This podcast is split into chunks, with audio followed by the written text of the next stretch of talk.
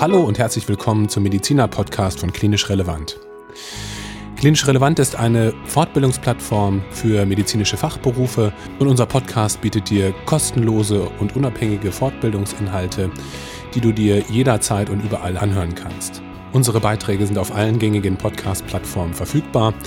Und wenn du weitere Informationen suchst, dann kannst du sie unter www.klinisch-relevant.de finden. Ich bin übrigens Kai und ich bin einer der Gründer von Klinisch Relevant. Heute hörst du hier ein Interview mit Kim Kernbichler, der der Gründer der Viantro GmbH ist. Viantro ist eine Ärztevermittlung und hat sich auf die Fahnen geschrieben, für möglichst gute Arbeitsbedingungen unter Ärzten zu sorgen. Mit Kim spreche ich im Interview über das Thema Unternehmertum. Kim ist selber ärztlicher Kollege und hat neben seiner ähm, ärztlichen Laufbahn mehrere Unternehmen gegründet. Zudem sprechen wir über die typischen Probleme, die sich in unserem Berufsalltag äh, auftun regelmäßig. Ja, ich hoffe, du kannst einiges für dich mitnehmen. Ich wünsche dir viel Spaß beim Zuhören. Heute hörst du mal wieder ein Querschnittsthema und ich habe einen besonderen Gast, nämlich Kim Kernbichler. Und Kim ist der Gründer der Firma Viantro und Viantro macht eine Ärztevermittlung, wenn man so sagen möchte. Kim, herzlichen Dank für deine Zeit. Herzlich willkommen im Podcast. Hi Kai. Hi, hi. Ich freue mich voll dabei zu sein. Ja, vielen Dank. Ähm, hast du Lust, dich einmal kurz vorzustellen? Und vielleicht kannst du auch noch mal was zu deinem medizinischen Werdegang sagen. Du bist ja auch Kollege und das mhm. würde mich total interessieren, wie so dein beruflicher Werdegang war. Ja, sehr gern. Ja, hi, Kim Kernbichler mein Name wie du richtig gesagt hast, selber auch Arzt, dann Unternehmer geworden im Viantro Kosmos. Ich habe Medizin studiert, Vorklinik in Magdeburg und dann die Klinik an der Charité in Berlin unheimlich coole Uni. Also jeder Fall, den du irgendwie so sehen kannst im Lehrbuch, da hast du tatsächlich ein praktisches Beispiel, dann, dann live vor Ort, größtes Uniklinikum Europas. Ähm, das war eine tolle Zeit, aber ich habe tatsächlich schon während des Studiums auch links und rechts geguckt, so ein bisschen, ähm, ich habe so ein bisschen Unternehmergehen scheinbar in mir. Gibt es da was, was man gründen könnte? Und bin dann nach einer durchaus zunächst kurativen Karriere, sowohl als Honorararzt als auch in Festanstellungen, in Praxen, in Kliniken bis Funktionsoberarztniveau zuletzt dann tatsächlich den Schritt gegangen, das Unternehmen Viandro zu gründen. Okay, vielleicht können wir nochmal auf dieses Unternehmerische zurückkommen. Ich glaube, du hast auch noch ein paar andere Sachen vor Viantro gemacht. Wenn ich das richtig verstanden habe, was denkst du, warum hast du so früh angefangen, unternehmerisch zu denken? Und was waren das für andere Projekte, die du da so betreut hast oder die du da vielleicht sogar gegründet hast schon zu diesem Zeitpunkt? Das war so im Grunde genommen Bootcamp fürs unternehmerische Denken, wie akquiriert man Kunden etc. pp. Ganz witzige Geschichte da. Ich bin überhaupt kein Angler, aber mein Vater und der hat mich immer mitgeschleppt in Angelurlaube. Ähm, Grüße, war super. Ähm, nicht, nicht so spannend, irgendwie so als 13-, 14-jähriger ähm, Spross, wenn du da auf so einer Hütte irgendwie mitten in der Pampa sitzt. Ja, was machst du da, ne? Angeln war nicht so meins, irgendwelchen Tieren was auf den Kopf zu hauen. Nee. Ja. Und die sind Fliegenfischer gewesen, er und seine Kumpels. Und ähm, dafür brauchst du diese besonderen Köder, so äh, mhm. Fliegen, wo man aus Tiermaterialien ähm, dann sozusagen die Beutetiere der Fische nachahmt, ähm, imitiert. Und die hatten so einen Bindestock mitgebracht und ich hatte sowieso nichts zu tun und dann habe ich angefangen, da Tierhaare auf diese Dinger irgendwie rauf zu friemeln. Und abends, als sie zurückgekommen sind und äh, das ein oder andere Bier äh, schon Infos hatten, wurde das Portemonnaie dann lockerer. Und ich habe festgestellt, ey, jeden Abend kaufen die mir diese Teile ab und nicht wenig. Und habe dann angefangen, meine Klassenkameraden anzustellen und tatsächlich an Angelgeschäfte und über, über einen Postvertrieb diese Dinger zu verkaufen. Bin auch immer besser geworden und habe dann irgendwann angefangen zu sagen, okay, man kann ja nicht nur diese Köder verkaufen, sondern kann tatsächlich auch ähm, die Materialien dafür verkaufen. Habe dann angefangen, die zu importieren und einen Großhandel aufgezogen und Angelgeschäfte. Das war ein ganz gutes Bootcamp so fürs, ähm, fürs unternehmerische Denken. Das war so das Erste, was ich gemacht habe. Und da sind noch ein paar andere, andere Sachen entstanden Richtung digital dann in der Folge. Ähm, ich habe so eine Studienplatz, ähm, Tauschbörse aufgemacht, wo so ein erster rudimentärer Algorithmus so Ringtausch nachgeahmt hat und man dann über bis zu sechs Stationen praktisch ähm, seine richtige Wunschuni bekommen hat gegen eine kleine Vieh. Ähm, ja, das waren so Beispiele. Und warum? Ich stehe drauf. Ich hatte mich gerade gefragt, wie du den äh, Bogen wieder zurückspannst mit den Fliegen und den Fischen, aber jetzt ist, eine, äh, ist ein Schuh draus geworden. Ähm, spannend, lustige Geschichte und äh, das zeigt irgendwie, dass du anscheinend so, ein klassisches Unternehmen-Gehen in dir drin hast. Sag mir doch mal bitte, warum hast du Viantro gegründet? Warum hattest du das Gefühl, dass Viantro gegründet werden müsste? Ich habe nach dem Studium dann angefangen als Arzt zu arbeiten und habe relativ viele Gespräche geführt mit ähm, ärztlichen Kollegen, mit Klinikleitern, mit Personalern und 60 Prozent der, der Krankenhauskosten sind im HR-Segment. Also das ist ein sehr großes Feld in dieser sehr großen Industrie. Und das hat mich schon irgendwie interessiert. Und in den Gesprächen mit meinen Kollegen und auch mit den Personalern und den Chefärzten, da kam immer wieder dieser Pain Point auf Arztseite raus, so Wellbeing. Ich habe aus einem bestimmten Grund angefangen, Medizin zu studieren, Idealismus, ich möchte Menschen heilen.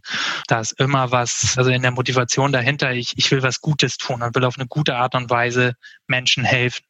Und das, wie es dann aber in der Klinik im Berufsleben gelebt wird, das ist häufig ganz anders keine Zeit für Patienten, über 60 Stunden die Woche arbeiten, wenig Zeit für Familie haben, wenig Zeit für Hobbys. Ähm, diese neue Marburger Bundstudie tatsächlich krank werden, ne? aufgrund des Jobs, aufgrund der Überlastung, was dann wiederum zu Fehlern führt am Patienten. Und da habe ich mir gedacht, das ist doch irgendwie komisch. So, also wir haben Ärztemangel und trotzdem akzeptieren Ärzte es oder haben nicht die Möglichkeit, es anders zu machen, ähm, so zu arbeiten. Die Marktmacht liegt eigentlich auf der Arztseite, aber trotzdem werden diese Bedingungen noch vordiktiert ein Stück weit, weil nicht alle Kliniken haben nicht die Möglichkeit, das umzugestalten. So. Und da habe ich einen Business Case gesehen und habe gesagt, das lerne ich jetzt. Wie bringe ich Wellbeing den Ärzten zurück? Und das hat ziemlich gut funktioniert und tut es auch immer noch. Was macht Viantro jetzt konkret? Vielleicht kannst du das nochmal erzählen. Ich habe jetzt ja nur ganz kurz angeschnitten vorhin, dass ihr letztlich eine Personalvermittlung macht oder eine ähm, Vermittlung von Ärzten an Kliniken, nehme ich jetzt mal an. Kannst du das noch so ein bisschen mit, ähm, mit Inhalt füllen? Was macht ja. ihr konkret und ähm, was macht ihr vielleicht auch anders? Weil ich meine, Ärztevermittlung gibt's ja wie Sand am Meer, sage ich jetzt mal. Was ist da der Unterschied? Unser Ziel ist tatsächlich dieses klassische medizinische Recruiting-Agentur-Business, dieses wie Sand am Meer, das umzuwandeln in Plattform-Business. Also wir digitalisieren disruptiv klassisches Agentur-Business. Und klassische Agenturen gehen von der Klinikseite her aus ne, oder von der Praxisseite und nehmen sich da irgendwie Aufträge, besetzt bitte meine Stelle XY. Das machen wir nicht. Wir gehen genau auf die andere Seite. Wir sprechen mit den Ärzten und stellen fest, was ist das eigentlich für ein Mensch, mit dem ich da spreche? In erster Instanz ist es fast sowas wie ein Coaching. Also was bist du eigentlich für ein Typ? Was willst du so? Wo willst du hin? Und da haben wir jetzt über die Jahre ein Raster entwickelt, über viele tausend Gespräche haben Ärzte im fünfstelligen Zahlenbereich da jetzt durchgebracht. Was bist du für ein Typ und welcher Job passt genau zu diesen Bedürfnissen. So, das kann sowas wie Wellbeing sein. Das ist so unser Hauptsteckenpferd, wo wir den Haupthebel auch gesellschaftlich sehen. Mhm. Also im Grunde genommen sind wir eine digitale Plattform, für Jobmatching, aber ein individuelles Jobmatching, das tatsächlich genau das erzeugt, was, was du als Arzt möchtest, als Individuum, als Mensch. Ja, und wie muss ich mir das dann von Arbeitgeberseite vorstellen? Die kommen dann auf euch zu oder die greifen dann auf diese Plattform zu oder wie, wie kommt ihr dann mit den Arbeitgebern zusammen? Ja, jetzt kann ich natürlich nicht unsere ganze ähm, Demand-Side-Strategie offenlegen. ja. Die Kliniken haben einen sehr hohen Bedarf und man sollte sich wundern, was die nicht alles machen. Und die geben sehr viel Geld für nicht funktionierende Kanäle aus mhm. und wir machen das schon sehr effektiv und auch ein Stück weit günstiger und ähm, die sind bereit, das auch zu zahlen. Weil wenn du so einen richtigen guten Match hast. Ne? Also wenn du wirklich einen Arbeitnehmer hast, der wirklich gut passt, so, mhm.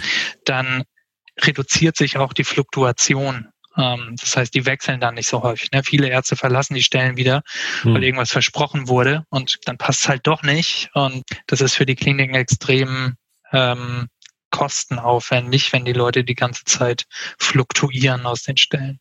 Ja. Das heißt, ähm, wenn ich das zusammenfasse, dann gebt ihr euch einfach deutlich mehr Mühe, eure Kunden, also die Ärzte, kennenzulernen und zu schauen, was brauchen die eigentlich, was für ein Job würde zu gut zu denen passen und wo würden die sich, wo würden die sich auch gut fühlen, also wohlfühlen im Sinne von Wellbeing, wie, wie du es gerade schon gesagt hast. Ja, okay. so ein Mix aus holistischer Mix aus wirklich persönlichen von Arzt zu Arzt Gesprächsservice hm. und digitaler Plattform. Okay. Hast du Lust, mal ein paar Hausnummern zu sagen? Also zu deinem Unternehmen, ähm, wie viele Mitarbeiter habt ihr so?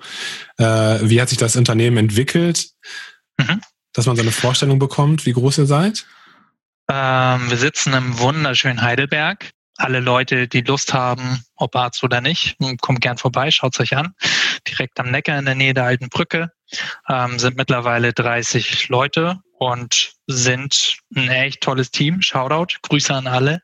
Wir leben so einen Collective Genius Gedanken. Ich glaube, wenn du innovativ tätig sein willst, dann ist es sehr wichtig, dass du nicht als Einzelkopf sagst, das ist der Weg, das ist die Lösung, sondern du musst ein Umfeld schaffen, eine Unternehmenskultur, in der du die Möglichkeit und den Raum schaffst, dass wirklich alle Köpfe sich vernetzen und sich trauen, voranzugehen. Das leben wir ganz schön und generieren damit tatsächlich ganz gute KPIs, ähm, also Kennzahlen, unternehmerische Kennzahlen. Alle KPIs zeigen sehr starkes Wachstum im dreistelligen Prozentbereich. Also wir gehen da gerade ganz, ganz gut nach vorn und das bringt einfach Spaß. Also wir, wir haben das Gefühl, dass wir da unseren Purpose, wie we make doctors happy, tatsächlich erreichen können und auf dem Weg lernen und jeden Tag besser werden. Und alle haben Bock drauf. Ja. Das bringt echt Spaß. Und du hast das Ganze ja ins Leben gerufen und dir ausgedacht. Was ist aktuell so deine Rolle in dem Ganzen? Bist du Geschäftsführer, würde man sagen? Oder was machst du im Moment so überwiegend? Ähm, ich bin CEO. Ich ermögliche den anderen das Arbeiten. Ja.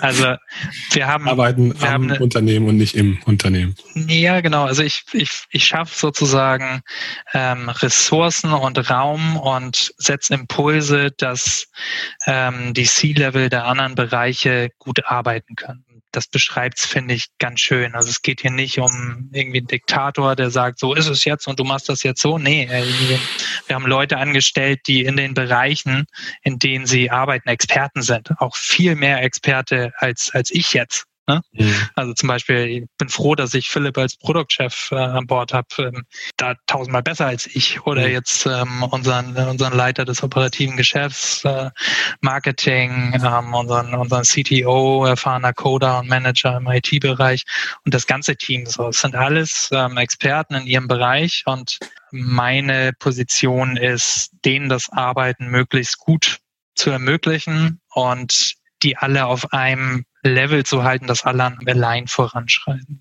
ja. und die Strategie zu setzen, ein Stück weit. Ja.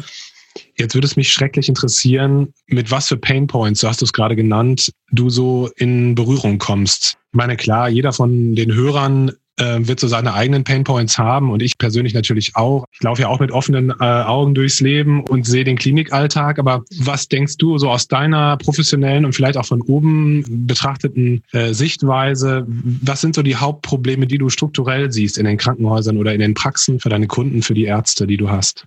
Ich glaube, dass das Schlagwort ähm, Zeit ist und dass das viel macht an negativen Dingen für alle, die an der Gesundheitsversorgung partizipieren. Also sowohl für die Krankenhäuser als auch für den Patienten als auch für den Arzt. Ich glaube, dass wir noch in einem alten Denken stecken, das sich schnellstmöglich ändern sollte, nämlich ähm, alles zum Wohle des Patienten. Das ist noch dieses alte Leistungsdenken. Ne? Und ich glaube, wir brauchen einen Paradigmenwechsel, der sagt, für eine qualitativ hochwertige Gesundheitsversorgung braucht man das Wohl des Patienten und des Behandlers. Das befruchtet sich gegenseitig. Und ich glaube, dass Zeit da der maßgebliche Faktor ist. Wellbeing verschlechtert sich, wenn sozusagen dieses, dieses Gleichgewicht zwischen dem Leben drumherum und der Arbeitswelt nicht gegeben ist, wenn du pro Patient halt nur zwei Minuten hast, wenn du Überstunden machst, wenn du zu wenig schläfst. Also diese ganzen Dinge führen zu schlechten Zuständen an den Kliniken bis hin zu Fehlern, die dann halt auch tatsächlich Menschen töten. Mhm. Und da muss man ansetzen. Und ich glaube, dass ähm, solche Dinge jetzt mal nicht nur in unserem Geschäftsmodell zu sprechen, sowas wie eine Verringerung der administrativen Tätigkeiten äh, wenn man sich diese aktuelle Marburger Bund-Studie anschaut, ich weiß nicht mehr genau, was es war, aber ich glaube 35 Prozent haben angegeben, über vier Stunden pro Tag mit administrativen, sozusagen nicht am Patiententätigkeiten beschäftigt zu sein. Ja, was soll denn das? Hm. So äh, ist 2020. Hm. In anderen Ländern gibt's, also selbst wenn ihr es nicht digital macht, dann stellt halt Codierfachkräfte ein oder keine Ahnung. Also warum sitzt der Arzt da über vier Stunden am Tag und arbeitet in der Konsequenz über 60 Stunden pro Woche und hat keine Zeit mehr für seine Family mhm. oder zu wenig Zeit pro Patient. Das, das macht keinen Sinn. Ja. Und das zieht sich so ein bisschen durch. Generell so ein bisschen diese fehlende Affinität kombiniert mit diesem alten Leistungsdenken, fehlende Affinität für Digitalisierung und Effektivitätssteigerung.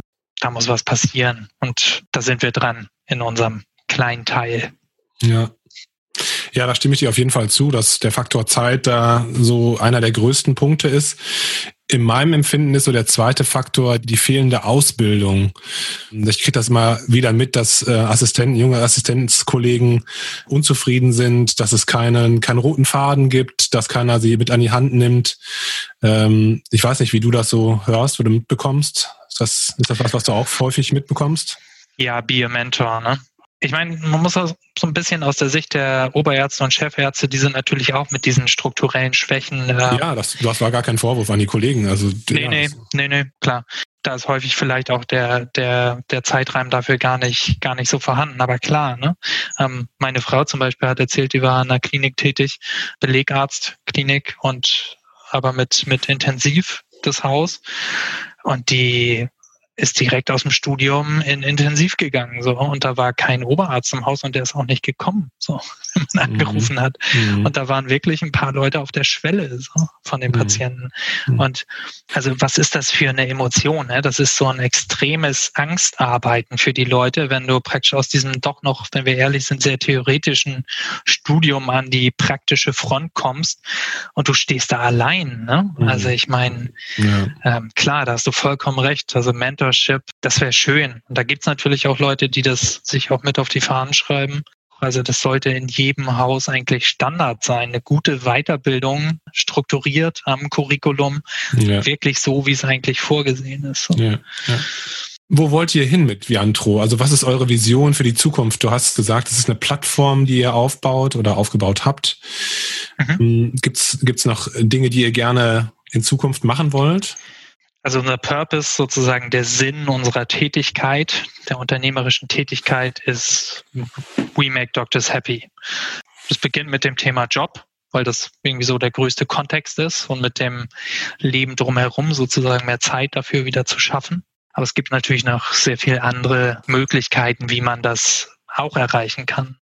Und wir möchten unter diesem Purpose verschiedene Dinge angehen, die das glücklich sein als Arzt wieder wahrscheinlicher machen oder wieder mehr ermöglichen. Also so ein bisschen um das Arztsein herum euch kümmern, auch um, um, die, um die Kunden. Okay. Ähm, angenommen, man wäre jetzt äh, Kollegin oder Kollege und man hätte jetzt das, das Interview gehört und man fände das interessant, was du gerade erzählt hast und denkt sich, Mensch, das hört sich gut an. Wie würde man dann weiter vorgehen? Würde man sich auf eurer Plattform dann einfach registrieren oder wie ist so, wie wären so die Schritte der Kontaktaufnahme mit euch? Ganz genau. Also ist ein bisschen freigestellt. Wir haben auch eine Telefonnummer. Ähm, man kann es auch einen Brief schicken. Ja. Aber tatsächlich, ähm, ja klar. Oder man kann auch vorbeikommen bei uns im Büro auf einen Kaffee. Es geht alles. Ähm, sprechen gern. Aber der klassische Weg, wo man dann auch in die entsprechende Struktur am schnellsten reinkommt, ist tatsächlich Registrierung auf der Plattform. Dann macht man einen Termin aus und dann wird man von einem medizinischen Experten für dieses Coaching-Gespräch kontaktiert. Und dann geht's ja. weiter. Und dann geht's weiter. Okay. Ja, das hört sich echt super spannend an. Also ich denke, dass ihr da an einem wichtigen Punkt seid. Ich erlebe es jeden Tag, wie viel Fluktuation es gibt auf Stationen. Ich erlebe es jeden Tag, mhm. wie viel Unzufriedenheit es gibt. Ich will jetzt nicht nur meckern oder so, das ist ja auch immer äh, wenig konstruktiv, aber wie gesagt, es sind ja einfach nur der Status quo.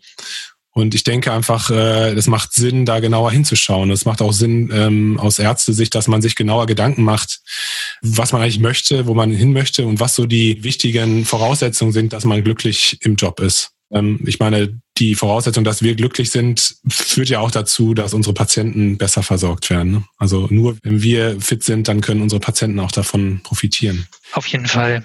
Kim, ich danke dir ganz herzlich für das Gespräch. Das war sehr äh, interessant und spannend. Ich liebe solche Geschichten, äh, wo Mediziner halt auch über den Tellerrand schauen und Angelköder bauen. Angelköder bauen, ja genau. Das die Geschichte werde ich nicht vergessen.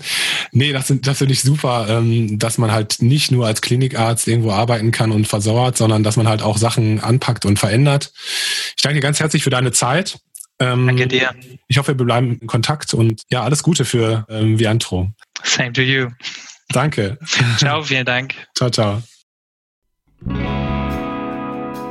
Vielen Dank fürs Zuhören. Ich hoffe, dieses Interview war inspirierend für dich. Wenn du Fragen zu diesem Interview hast, dann melde dich gerne unter kontakt.klinisch-relevant.de. Alle Informationen zu Viantro werde ich in die Shownotes packen. Bitte erzähle deinen Kolleginnen und Kollegen von uns. Wie immer sei hingewiesen auf unsere Social-Media-Kanäle, Facebook, LinkedIn, Instagram, wie sie alle heißen. Bitte schau einmal vorbei bei uns und ähm, vernetze dich auch gerne mit uns bzw. mit anderen Kollegen. Wir würden uns auch sehr freuen, wenn ihr mal mitmachen würdet bei Klinisch Relevant. Ihr könnt gerne auch uns anschreiben und einen interessanten Beitrag, einen Fortbildungsbeitrag auf Klinisch Relevant veröffentlichen, weil wir uns als Plattform verstehen. Ja, und ansonsten wünsche ich euch eine gute Zeit. Bis zum nächsten Mal, bis zur nächsten Woche. Und ja, bleibt gesund. Bis dahin, ciao.